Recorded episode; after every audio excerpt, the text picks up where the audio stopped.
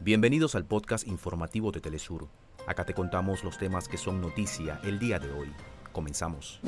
En Caracas, Venezuela concluyó el cuarto ciclo de diálogos de paz entre el gobierno de Colombia y Ejército de Liberación Nacional, ELN.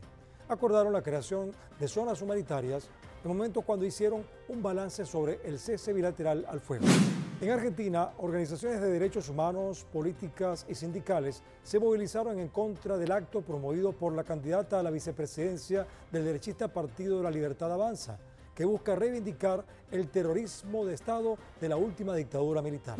El presidente Vladimir Putin ratificó la disposición de Rusia para dialogar sobre la iniciativa de granos del Mar Negro durante el encuentro con su homólogo turco Recep Tayyip Erdogan.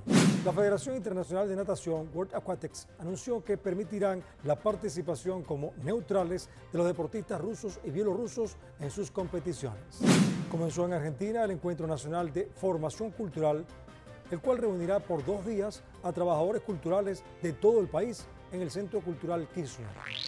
Hasta acá nuestros titulares. Para más información recuerda que puedes ingresar a www.telesurtv.net.